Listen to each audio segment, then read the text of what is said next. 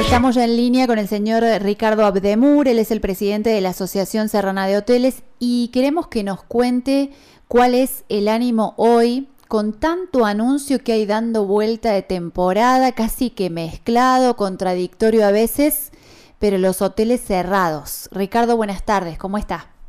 Hola Laura, buenas tardes, un gusto, gracias por la comunicación y permitirme a través de tu medio saludar a todos los oyentes.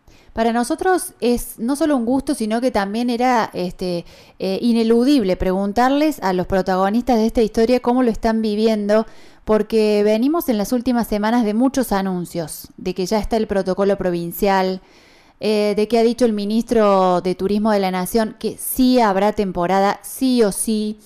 Y mientras tanto, lo que parecería verse en la comunidad es incertidumbre fundamentalmente. ¿Cómo lo viven ustedes? Bueno, mira, este, la verdad es que con mucha angustia, con mucha preocupación, con mucha eh, falta de previsión sobre lo que va a pasar, porque efectivamente hay anuncios todos los días, pero también todos los días hay idas y marchas hacia adelante y idas y marchas hacia atrás. Hay muchas localidades que han vuelto a fase 1, hay muchos establecimientos gastronómicos que han abierto y han tenido que cerrar, hay muchos establecimientos que gastronómicos que son los que están pudiendo hacer algo ante esta eh, esta situación este, que estamos viviendo eh, con muy poco trabajo, muy poca fluidez de gente. Hoy ya tenemos instalado una verdadera problemática que tiene que quedar muy clara y que tiene que estar dividida en dos. Abrir es una parte del problema, que antes no estaba así definida. La otra parte del problema, y grave, es que la situación económica de la gente que puede visitarnos, que son, o pretendemos creer que va a ser el turismo de aproximación, hay que ver en qué condiciones económicas están esas familias para poder este, salir y si pudieran salir, de qué manera, de qué manera llegar, por cuántas penurias pudiera tener que pasar o no. si está todo abierto y está todo regularizado, va a ser una cosa. Pero estamos muy cerca, muy cerca del verano y estamos muy lejos de tener un panorama claro. Así que es de incertidumbre total, te vuelvo a repetir, de mucha angustia, de realmente no saber eh, cómo encarar esto y vos sabés que para nuestro trabajo la falta de previsibilidad es la pata de la, de nosotros, ¿no? Sí, y claro, y en Córdoba tenemos los festivales que son más allá del paisaje el gran atractivo. Y hoy por hoy el único que ha dicho lo vamos a hacer al festival es Cosquín, no ha dicho cómo, ni de, ni con qué artistas, ni nada, pero los otros directamente Jesús María ha dicho si no hay vacuna no, no lo hacemos y los otros ni siquiera están este, animándose a hablar porque no se sabe qué va a pasar, entonces también uno se pregunta si habrá teatro, si habrá festivales, si habrá eventos que convoquen y hagan que la gente además elija esta zona. Yo creo que todas esas cosas este, van a comenzar en forma natural a acomodarse y a convivir nuevamente con destinos turísticos, pero también creo, estoy convencido, está estudiado que no va a ser este año. Esto va a requerir de mucho tiempo, va a requerir de psicologías inversas que se empiecen a acomodar a la solución de un de una eh, pandemia que se la planteó como, como si fuera este, el fin del mundo, bueno, está visto y has visto que no, que no lo es, con muchos errores en su tratamiento de parte de las autoridades, eh, que han tenido en cuarentena a personas sanas, por decirte, y es, muy raro todo el tratamiento que se ha dado a esta nueva este, pandemia global, que al principio comenzó a ser una pandemia global, hoy parece que no lo es, este, parece que el diagnóstico que había eh, no era no era tal, ahora se soluciona con un poco de aspirina y, suero. Bueno, eh, es, realmente, eh, para algunos ha sido muy conveniente todo lo que está pasando, pero lo que te puedo asegurar es que para la actividad y para las ciudades como las nuestras,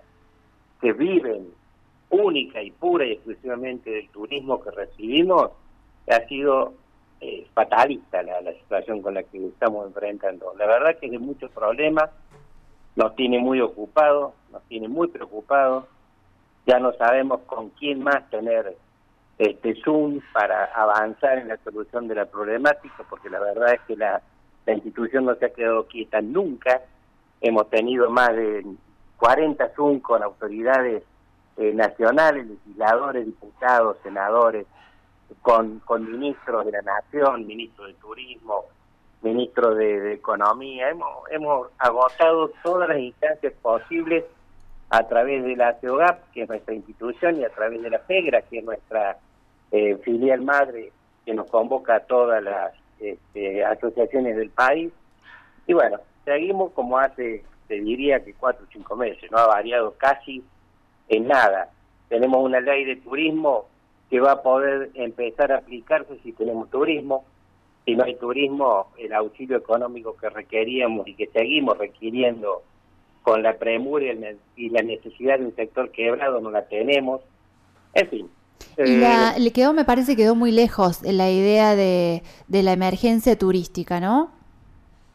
Nosotros no, no hemos desistido de seguir existiéndola porque la emergencia turística se han cuidado muy bien de declararla, de un sector que ocupa el, tercer producto bruto interno de la República Argentina en producción de ingresos brutos, de ingresos en dólares, de un sector que ocupa muchísima mano de obra, muchísima directa e indirecta, eh, y, y, que dependen más de 50.000 establecimientos hoteleros y gastronómicos en todo el país. Esto habrá sido mal, no sé si, si a lo mejor tiene un diagnóstico, pero ha sido eh, mala voluntad, por decirlo claramente, o ha tenido que ver con que se le fue de las manos, con que a lo mejor diputados y, el gobierno en general pensó que esto iba a ser más corto y no hacía falta la emergencia. Bueno, hay, hay un poco de todo. Primero, eh, el diagnóstico o el pensamiento de si esto iba a ser más corto o iba o va a ser más largo yo creo que tiene un componente político en esta decisión más que real de la de la pandemia que, yo creo que ya a esta altura podemos decir con honestidad de que no hay no hay pandemia. Hay una enfermedad este, virósica importante que es que es una enfermedad de invierno como ha habido toda la vida. Eh, no hay que olvidarse y esto no lo dice el presidente, lo dice Google, el que confía en Google y yo confío mucho, ha habido más de 30.000 enfermos muertos el año pasado este, por eh, enfermedades de respiración, llámense este, alergia, neumonía, gripe A, gripe B, llámale como quiera, pero ha existido. Hoy no llegamos, pero ni por asomo a esa cantidad, creo que tiene mucho que ver el cuidado que la propia sociedad se ha dispensado a través de cuidarse en, su casa y a, tener los cuidados que normalmente uno no tiene si no existiera esta, esta especial situación, por un lado. Por otro, claro, es una situación que se escapó de la mano porque hoy las reservas de un Estado tiene que estar atendiendo cuando vos paralizas por seis, siete meses a la economía de un país.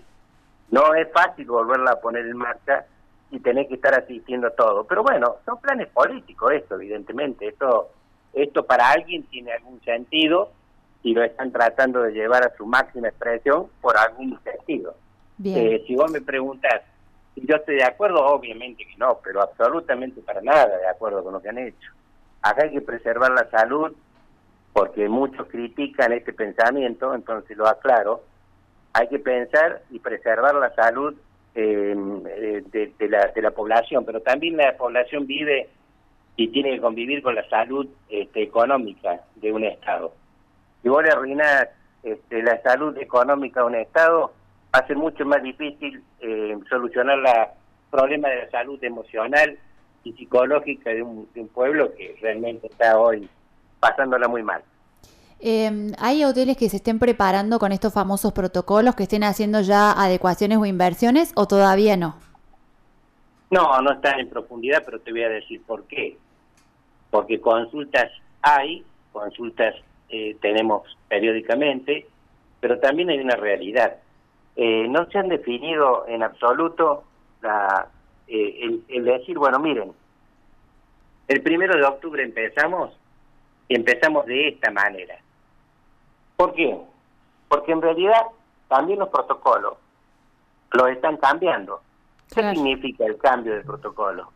Y que ya los sanitizantes no son tan exigidos como eran al principio, si vos te acordás. Ahora los barbijos parece que no son tan eficientes como eran antes, si, lo, si te acordás. Hay un montón de situaciones que van a ir variando y que van a ir cambiando en función del progreso o no de esta, de esta pandemia. Entonces, y, de las necesidades políticas que tengan de que esta pandemia siga subsistiendo o no. Acá hay mucho de política, te vuelvo a repetir, y no tengo ningún eh, ningún temor en decirte no, porque hay que hay que ser no hay que ser demasiado inteligente para darse cuenta que también esto está conviviendo y existiendo con, con nuestra situación actual. No es común, no es común tener seis meses encerrado a una población este, para un caso de estos que ya en todo el mundo se le viene dando distintas alternativas. También se ha, también se ha producido otras alternativas en el mundo. Por eso te digo que hoy el, el trabajar con las disposiciones que nos den un COE eh, no son absolutas. claro, hasta que no haya una fecha de largada no se puede, sería a lo mejor al vicio estar invirtiendo pérdida de tiempo y dinero y después este, les pidan otra cosa. Tal cual, es, es, como vos decís, por eso es que estamos todos en la gatera esperando que realmente salga una definición este, que sea concreta. Porque, a ver, hay vacuna y parece que la vacuna no es efectiva. Hay vacunas y otros informan que no, que esta vacuna ya fue probada y ha tenido problemas. Hay, hay COES que han, están eh, disponiendo municipios que están disponiendo terraplenes en la ruta, cortando la ruta para cortar la conectividad lógica de una ruta nacional. Hay, hay gendarmería con posturas puestas que no son las que se han compartido de acuerdo a las últimas indicaciones. Entonces, vos ponete a pensar en esto, Laura, y que es muy importante que todos lo entendamos. ¿Quién va a planificar, salir, a descansar, a, tomar un, un, rato de ocio necesario para la familia más allá de lo económico? Eso es otro problema real que existe y no lo podemos soslayar. ¿Quién va a pensar en salir? Y dice, pero si yo no sé si voy a poder hacer 50 kilómetros, no me tenga que volver. Claro. O, te, va a encontrar en un, en un control con que le van a decir, ah, no, nosotros tenemos directiva que tienen que entrar hisopados. Y el hisopado dura 48 horas y el hisopado para hacerlo de pronto no lo podés hacer en ese control, sino volverte de nuevo, no sé. En fin, son todas situaciones muy complicadas que las han hecho demasiado complicadas para el pensamiento que se pueda tener para que alguien alegremente diga vamos a tener una temporada. Bien. Sí, la temporada la vamos a tener porque va a llegar un enero y en forma natural y normal y porque Dios hizo el mundo de esa forma va a haber un enero con calor, pero de ahí a que puedas decir que vamos a tener una temporada estival exitosa, que podamos tener un festival. Ojo que festivales pueden ser también eh, remotos, pueden ser como se hizo el Festival del Tango, que fue un éxito en la falda, este, pero a través de, de, internet, no, no se hizo presencial. En fin. Eh, ha sido muy claro. No, claro, ha sido muy claro, pero lamentablemente nos queda, nos sigue quedando esa sensación de, de impotencia, ¿no? Solamente nos queda esperar, parecería. Absolutamente, estamos librados a decisiones este, gubernamentales, vamos a decir, para no mencionar tanto eh, o insistir tanto en lo político. Creo que acá los intendentes de nuestra zona van a tener mucho que ver en, en el sentido de, de empezar a apoyar a sus ciudades turísticas y en, y en decirle al gobernador de la provincia, bueno, gobernador, nosotros necesitamos trabajar, porque la situación que va a venir después de un enero o febrero, porque además de todo lo que hemos hablado, además de todo lo que hemos hablado, hay que recordarte la, lo, lo, corta de la temporada que estamos teniendo. Sí, cada vez es más corto y, y, entonces hay que pasar el invierno. Ya han pasado el invierno los hoteleros, ha sido tener muy buena espalda. Eh, es inminente que se den definiciones para poder arrancar. Sí, no se ha pasado, eh, discúlpame, no se ha pasado el invierno este, este que vamos en curso por tener una buena espalda, porque no hay buena espalda hace muchos años que venimos reclamando la falta de rentabilidad eh, que está teniendo el sector y por malas decisiones políticas, eso también hay que decirlo. Eh, se está pasando el invierno porque muchísima gente no está pagando, porque se ha permitido y no se ha cortado los servicios, la luz, el gas, el municipio nos está dando una mano enorme con posponer este, los, los eh, vencimientos para el año que viene. No es que se esté pasando porque esté la vida normal, porque se está usando lo del verano. No, no, no, no, claro. Pero es que además hace muchos años que ya no es así, que no alcanza. Me refería a que la gente está poniendo todo lo que tiene y estirándose este, hasta lo imposible. Y como usted dice, tal cual pasa en las familias, ¿no? Endeudándose, usando la tarjeta, en fin, estirándose porque no queda otra. Es así, no queda otra y además tenemos este, por delante panoramas eh, muy sombríos porque los establecimientos para prepararlos requieren, y máximo después de haber estado cerrados siete, ocho meses, no sé hasta cuándo vamos a estar cerrados, van a requerir de que si vos querés abrir de acá a 15 días, tenés que empezar a cambiar este, sanitarios, tenés que empezar a pintar humedades, tenés que empezar a pintar piletas, tratar la pileta, hay, hay muchísimas cosas que realmente mm, eh, van a ser muy difícil de, sostenerla, eh, realmente difícil. No te olvides también que ya hay una bajante de aproximadamente un 40% de establecimientos que no son solo hoteleros gastronómicos, sino que son actividades conexas, actividades eh, abrochadas a lo que es el desarrollo del turismo, como puede ser la, gente que fabrica artesanía, sí, sí, es una caballos, la cadena, tortas, tortería, bares, confitería, eh, paseo, bueno, eh, boliche, todo lo que tiene una ciudad turística. Una ciudad turística vive al ritmo de la gente que te viene a visitar y de los recursos que esa gente deposita en la ciudad y que luego con ese eh, aval de riquezas este, volcados podés tirar durante el año el que vende ropa, el que vende jabones, el que vende todo lo que tiene este, una economía en este eslabón, en esta cadena. Eh, vos sabés que en una cadena eh, tienen que andar todos los eslabones para que pueda transmitir potencia a una, a una rueda. Todo lo que mueve la economía regional, exactamente. Es la economía regional. Bien. Ricardo, Nosotros tenemos Sí, eh, le, iba a agradecer, pero porque se nos ha, se nos ha excedido un poquito el, tiempo de la entrevista, pero, pero por favor le pido que, que cierre justamente con esto em, que me iba a decir en relación al circuito económico que el turismo mueve en las sierras. Mira, en, en nuestra zona serrana de la provincia de Córdoba, te diría que el 84-85% de la economía es una economía regional de turismo. Eh, así que yo quiero que magnifiquen la importancia. Eh, fíjate vos que, para cerrar y darte un detalle eh, técnico eh, justo, nosotros tenemos en la provincia de Córdoba 165 mil camas hoteleras instaladas en toda la provincia según registro de la Agencia Córdoba Turismo, que es oficial lo que te digo.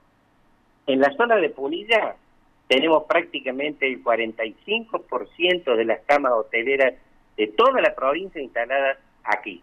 Y para que vos te des una idea, dejemos de lado Villa Belgrano hasta las sierras, las sierras chicas, eh, dejemos de lado todo eso que también tienen su porcentaje de cama, nunca como lo de Punilla. Córdoba, Córdoba capital, Córdoba centro, alberga el 10% de, la, de las plazas hoteleras que tiene la provincia.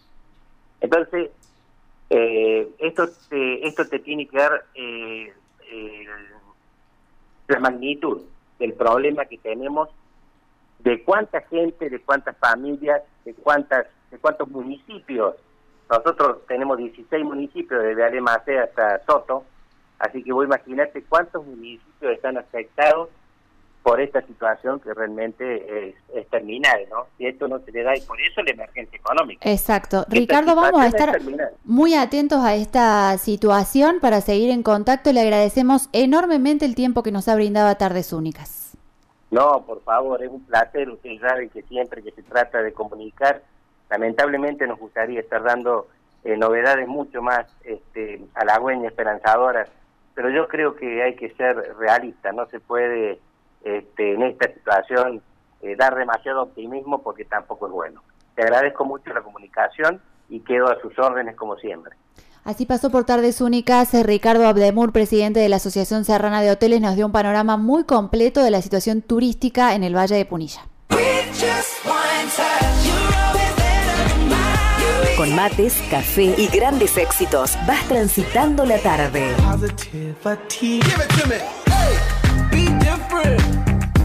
Radio Única Punilla, 104.3, 104.9 FM.